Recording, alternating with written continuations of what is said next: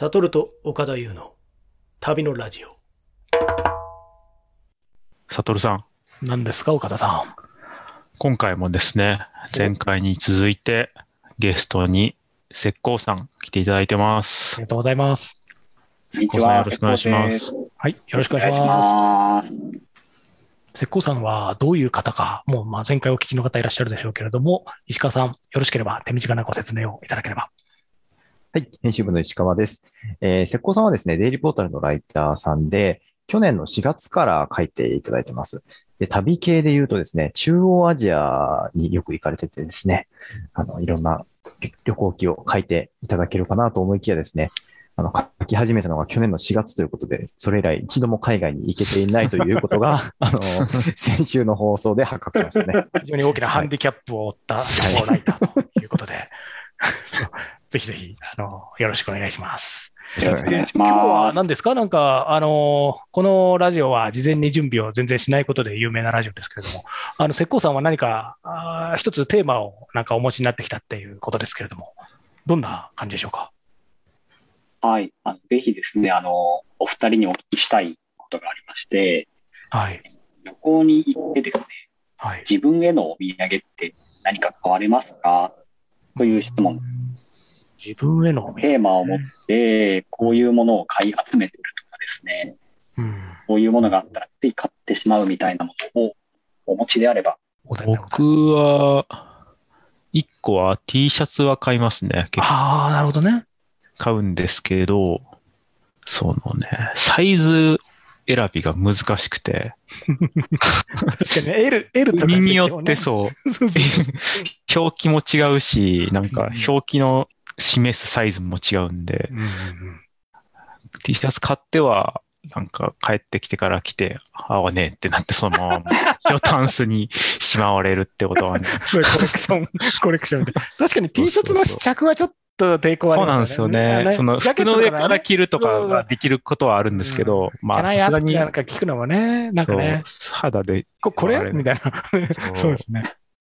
そうなんですよね。ね結構その、なんか、現地っぽいものが書かれた、うんうんうんインドに行った時だと、マニ車の絵が描かれた T シャツとか、マニグルマの絵が描かれて、すごいなマニ車。それは、それいいのか偶像崇拝とか、そういう意味で、なんか、そんなね、もうポップな感じであるんですかマニグルマの。あります。マニ車がポップに描かれた。すげえ。いいなイラン、イラン行った時はアフラマズダが描かれた T シャツ。結構政治的な、だから国によっては、それ着てイスラエルとかちょっと行きづらい。そうですね。ゾロアスター教の唯一神が書かれた。うんあそれこそウズベキスタン、先週でも話してましたけど、ウズベキスタン行った時には、あの、プーチン大統領がすごい人気だったんで、当時前お。話になってましたね。そうですね、んプーチンの T シャツも買って帰りましたけど、ただなんか、日本ですら着づらいんで、ま あ全然着てないっていうのは。そうですね。結構指導者とか、あの、そうですね。指導者系はね、宗教系と指導者系が多くなってきうましたね。ん。なるほまあそういう T シャツは一個ありますね。ど。なるほどね。それはいい趣味ですね。いい趣味かさばらないですね、T シャツ。そうです家に置いね。てても。うん最後着てけばいいし、ね、うん重ね着してけばいいから。ね。重ね着してもししょうがないけど、マニ車とプーチンを重ね着して、思想性としては混乱が どうなのかよくわかんないけど、そういうのあるかもしれないですね。いいですね。サトルさんはどうですか？私はね、あんまり自分のためって思いつかなくて、その子供が小さかった、い今よりもっと小さかった頃にはですね、よく旅行のみならず出張にあちこち行ってたんで、そのあちこちでミニカーっていうかですね、小さい車を買ってましたね。だからロシアはロシアの警察とかね、アはい。メリカはそのアメリカのジープとかね、えーでいろんなその台湾だったら台湾のゴミ収集車とかね、なんかあちこちあるんですよ。で、出張のあちこちの工程、それなりの、それっぽい店に飛び込むと、結構やっぱ人気アイテムでどこに行っても、うん。あの車って分かりやすく子供の興味を、男の子の興味を特に引くので、で、それを持っていくと家の中が結構インターナショナルな感じになって、このロシアのその警察と台湾のゴミ収集車が協力してなんか災害に対処するみたいな、なんかそういうエピソードを子供が作って、なんかやっていくとかね。なんかね、イランの秘密警察のやつとかもありましたね、なんかね。えあと、レッカーー車。そうイランのレッカー車だ。うんそうそういう、そういうのとかね、なんかね、いろんなその土地柄を感じるから。しかも、同じ、かさばらないことが大事なんですよね。そう、かやけにかさばるのは絶対後で自分の首を絞めるし、あの、ミニカーなら旅の序盤で決断しても、あの、変えるじゃないですか。そう。ミニですからね。旅行あるあるで悩ましいのは、その旅の序盤で結構欲しいやつに当たって、で、次の目的地はもう、あの、違うところにあって、ここにはもう戻らないときに、これを買うかどうかっていうね、ジャッジメントはこれめちゃ難しいですよね。難しいですね。うん、これね、あとどんどんかさばって変な仏像みたいなの、これ絶対やめときゃよかったってこととかはあるけど、微妙なね、その、ちょっとしたね、なんかパスタのやつとかね、なんか食べ物で美味しそうだから持って帰ろうって時も、なんかやたら疲れてる時にそのパスタの存在感がなんか非常に 背中を苦しめるみたいなね、そういうことありますよね。うんで、他に自分でね、買うものを今話しながらちょっと思い出して、私も何かのデイリーの記事でちょっと書いたような気がしましたけれども、あの、教科書ですね。あの、小学校の教科書とか、地図帳とかですね。そういうのが、あの、古本屋でですね、あの、ある種類の国に行くとですね、あの、し必ずしも教科書がみんな新品で買うわけじゃないわけなんで、その、古本でね、あの、教科書を売ってるんですよ。あ露店とか。でそういうとこ行くと、その、もちろん現地の言葉で書かれてるから、あーそれに私にとってはフランス語だって、私はフランス語読めないから分かんなかったりするんですけれども、でもななんとなく何を教えてるのかなとかね、あの、地理の教科書だったら、やっぱり自分の国の周りの地図とかね、えーなんとなくこれ農業のこれはことを教えてるんだなとかね、でなんとなくこれは歴史のその登場人物についてこう書かれてるんだなとかね、でそういうのをなんか買い集めてコレクションすると、特に地図帳とか国の名前と確かにね。うん、いろいろあるから、そういうのをコレクションをいっぱいしようと思った矢先に結局、あの、コロナになっちゃってなかなかいけなくなっちゃったけれども、でもこれも難しいのは、そんなに、そんなに簡単に教科書あちこちには売ってないので、あの、いろいろ探しても結局日程的に探しきれなかった、成果ゼロな時もあれば、あの、結構面白いのあったねっていうことで、ジョージアとか行った時とかは結構数冊変えてですね、しかも旅行者が、あの、教科書欲しいって結構古本屋さんにとっては面白い体験なので、なんでお前教科書なんか欲しいんだよみたいな、ちょっと集めてんだよとかね、そういうことがなんかアイスブレイクになって面白いことがあったりね。今、石膏さんの振りでようやく思い出しましたけども。そうそうそう。だから、また旅行行けるようになったらそういう教科書をちょっとずつ集める旅をなんかやってみたいなってね、思いますね。ああ、いいっすね。うん世界地図とかね、並べてみたら面白いですそうそうね。そうそうそう。なんかね露店、露店で売ってるんですよ。だから、どんどん日焼けしていくんだけど、でもまあそういうの意に介せずですね、やっぱみんな買っていくんですよね。だから、やっぱりね、地図とかね、教科書とかね、これやっぱり自分のためですね。これもそこまではかさばらないので、あの、百科事典を集めたいっていう人だとね、ちょっときついんだけれども、多分、辞書とかはね、あの、集まりきらないけれども。そうそう、それはありますね。うん、そこら辺が我々の思い、あの、買いたいものですね。逆に石膏さんはどんなものがあるんですか？私はですね、具体的なものっていうことじゃないんですが、あの、フリーマーケットみたいなのがあると、いつもうんついつい立ち寄ってですね、何時間も使ってしまうんですよ。うん。うん、わかるわかる。ロシアとかは飲みの市がすごく楽だな。本当にあの、ゴミみたいなガラクタが、うんすごく自慢げにうん陳列されて販わか売されてるわかる。でも興味を引く人が少なくとも石膏さん一人使えないだろろうって。うんそうです、そうです。バネばかりみたいな。う。バネばかりね。よん40ドルぐらいで買うか買わないかの攻防を30分ぐらいやりました。い すごいな。で、買ったんですか？や、それはですね、買ってないんですよ。今日ほど買えばよかったと思ったりないです。そういうこと。あ、逆に？はい。いやそう買っておけばですね、これがそのバネばかりですって見せられたんですけど、まあ、まあ、ライターになったら記事をね、どっかで登場できるかもしれないし。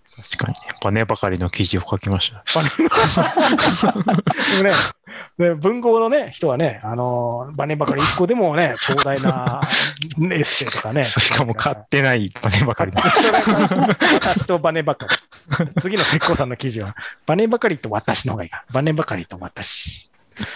ですねそれ、あ次の、のテーマが実は決めあぐねていたので、いいヒントをいただきましたねいい。ヒント、いいヒント。買ったもので、えっと、買ったもので言えば、ウズベキスタンのガラクタ屋さんで買った、あの小さな兵隊さんの人形があって、兵隊さんの人形。はい、3、4センチぐらいで金属製なんですけど、うんあの、古代のローマ、ローマ軍の兵士の、あの、モデルなんですよ。へーそれが5個、5個セットで、これも多分25ドルだとか言われて、ちょい高いな。あ、じゃあ結構高いんです。高いんですけど、でもすごくあの、よくできて、顔の表情とかうんうんうん。はっきりしてる。いいねで25ドルで、へえ。あれでもウズベキ、ウズベキスタンのところまで古代ローマンの領土は拡張してな、ない気がするんですけども、全然文化的には関係ないと。関係ないですよね。東ローマも端っこもないですよね。その土地に行って、その土地と特にご縁はないものを買うっていうのは 味わいありますね。僕もね、アメリカのテキサスに行って日産自動車の にあのもミニカーを子供に買って帰りましたよ。子供は喜びましたけどね。ああ、いいですね。そうだってアメリカの車だねとか言って。うんで、売ってたら日産だよって言って。3歳ぐらいだったからね、喜びましたね。それ、それ、石膏さんの次の記事のテーマになるかもしれないですね。旅行先で旅行先とは関係ないものを買うことの楽しみについて、10万文字で語れるかもしれないですね。まずはそういう趣味の。に話は少しずれるんですけど、はいはい。あのまあ私はビールが好きで、はい。それはあのいろんな人にお話をしているので、はいた。まにお土産でビールを買ってきてくれる人がいるんですよ。うんうんうん海外行ったから。うん。うんうんで重たいのに、大変なのに、まあ、すごくありがたいことなんですけど、うん。うん。タヒチに行った友達が、現地のビールだから、珍しいからって買ってきてくれたタヒチビールがある。まあ、山屋とかに売ってるんです。近所に売ってるんですね。今、輸入ビールね、興味ありますからね。そうね。そうなんですよ。うん。あるある。それはちょっと本人には伝えられず、うんうん。どうだった？問いかけには、もごもごと返す。優しいですね。そうか。でも確かにね、現地でしか買えないものってあんまりないのかもしれないそう。そうそう。僕もちょうど思い出したんですけど、去年、なんかメルカリさんの PR 記事を書いて、で、その海外のお土産をメルカリで買って、うんうん海外旅行気分を味わうみたいな記事を書いてトルクメニスタンが出てきたやつですよね。そうなんです、そうなんです。で、シルク、シルクロードの国々のお土産を買い集めて、うんまあ、シルクロードを渡るっていう記あれ事を書いて面白かった。う。ん。うん。だからその国名とお土産って書いて、メルカリを検索したら結構いっぱいあって、だからあれ、お土産を買い忘れた人向けのマーケットなんですよ、あれきっとね。やっべえ、課長ねのお土産忘れたって言って、で、ウズベキスタンに行ってきたふりをするための、あ れで、そうやって売ってるんですよね、きっとね。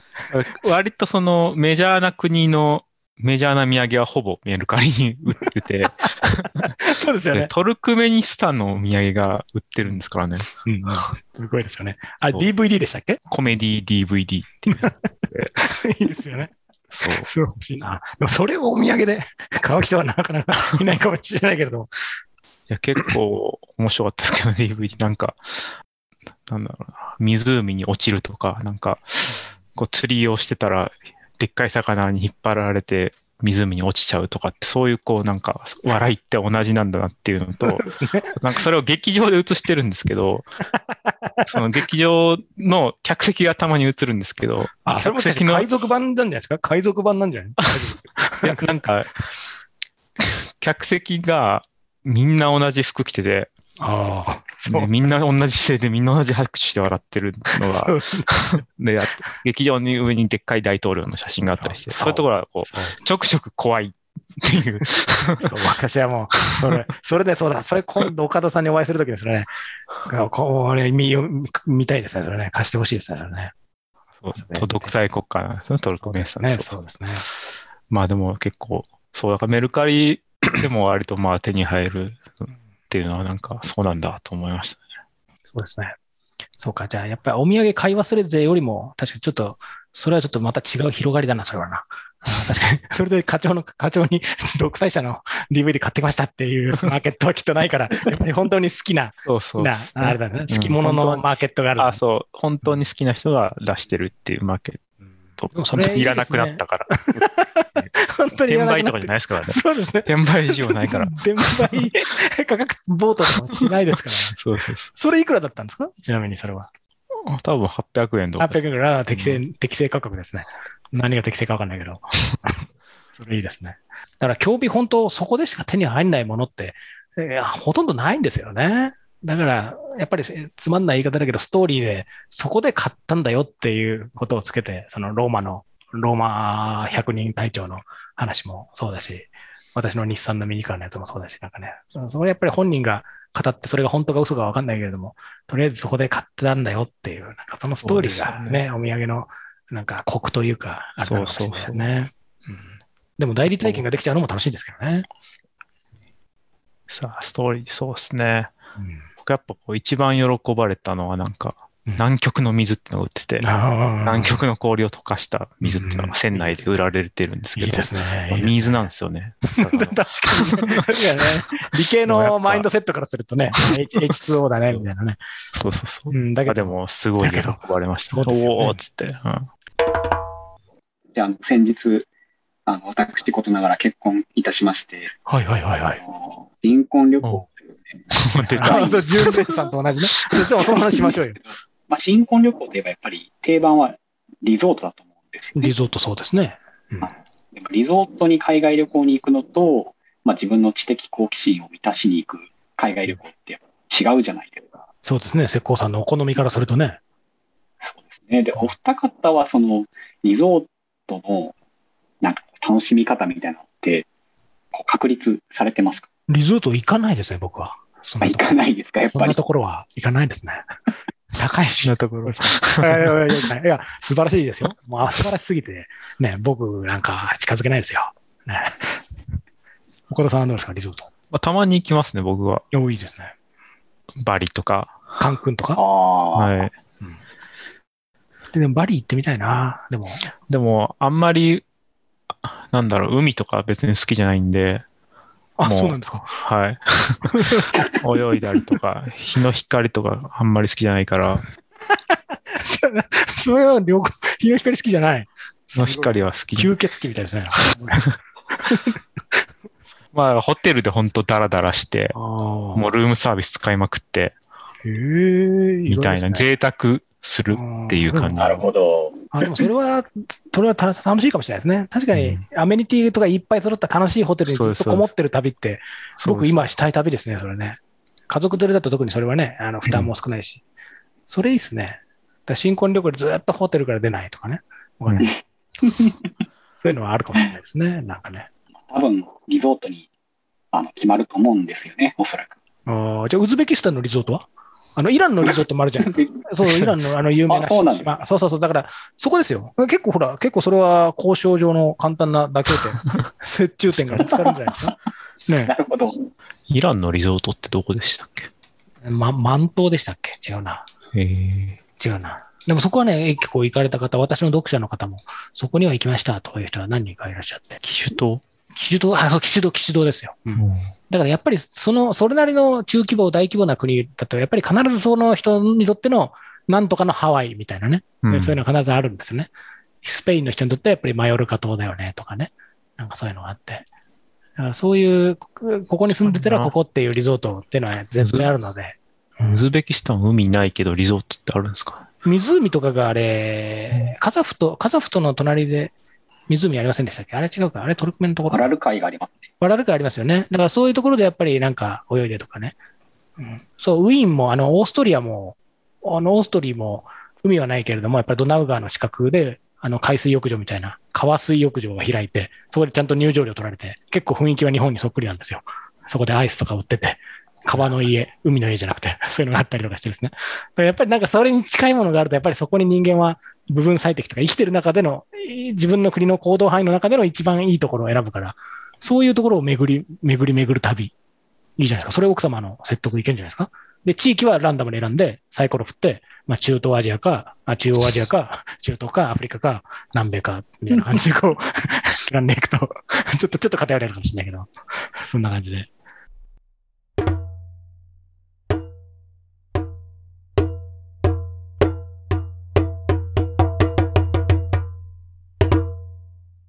旅のラジオ第18回、この辺でお別れしたいと思います。今日は、ジャワ語で、さよなら、じゃあ、パミット。パーメット。へそうえ。ですこう、さよならの挨拶いっぱい聞いてると、なんか、いっぱい、いっぱい行きたいところが増えてきますね。さよならだけは言えますさ。よならだけを言ってるから、ね、言ってないのにさよならだけ言われちゃったんで、なんか、ちょっと寂しいですね。